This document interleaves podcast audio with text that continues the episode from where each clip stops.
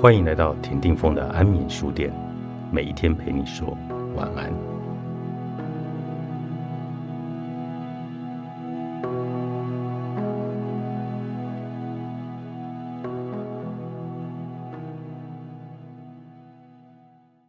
我这个概念包含了多种意涵在其中，不仅是外在以及内在状态的描述，更是一个人在过往的经历中。如何去体验生命、感受与他人的关系，并接受他人所给予的回应与回馈的总和？关于我是谁这样的一个提问，它的答案是动态而且不断的转变的，在每一个时间点都会因为当时所发生的事件，自己相对应的感受与体悟而产生变化。此刻，让我们尝试。从你曾与某些人的互动中来窥见部分的自己，也期待在这个小小的练习中能有机会重新发现与认识当下的自己。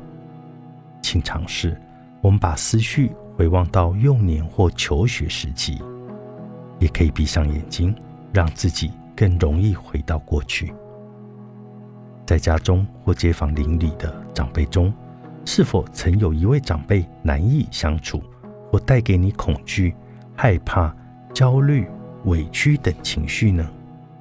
在学校，是否曾有带给你类似情绪的师长？在与这个人相处的过程中，曾有什么样让你印象深刻的事件？我们把它写下来。在先前所提到的事件中，以及与这个人多次的交汇中。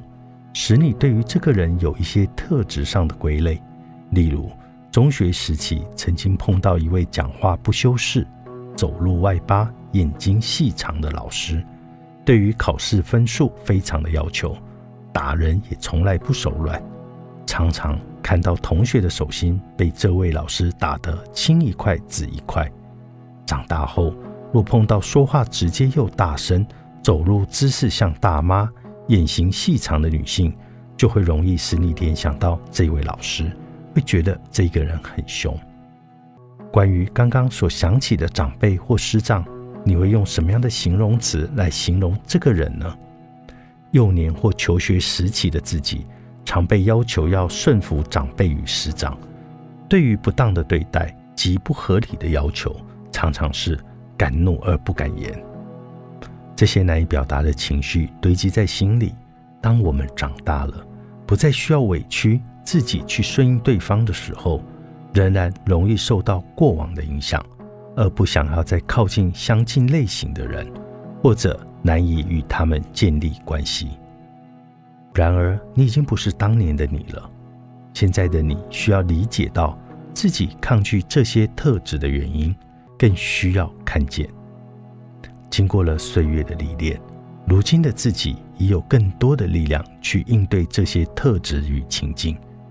请看看这几个你所写下的不想靠近的特质，在心中对自己说：由于年轻的经历，我不想与什么样什么样的特质的人相处；但也由于这些经历，我比过去更知道如何与这样的人能够维持一个适当。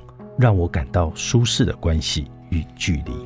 若将人生旅途比喻成一段旅程，那么有些人我们渴望他们能够相伴到旅程的终点；有些人我们巴不得他立刻的下车。不论同行在人生旅途中的时间是长是短，我们能彼此交汇的，就是正与我们在一起的人们。我们在练习当中。尝试重新看待某些曾与我们交汇的人们对我们所带来的影响，并给自己更多认识我的机会。这个练习可以多次的来进行，循序渐进。现在，我们则要从美好的、令人怀念的人生伴侣身上，尝试透过与对方相处的点点滴滴，来更认识现在的自己，来想起一位你所思念的人。浮现在你心头的是哪些令你难忘的画面或者事件呢？透过你的记忆中你与那个人的互动与对话的方式你觉得在对方的心里你是一个什么样的人呢？他会用什么样的形容词来形容你呢？从爱你的人眼中来看见自己。爱需要勇敢。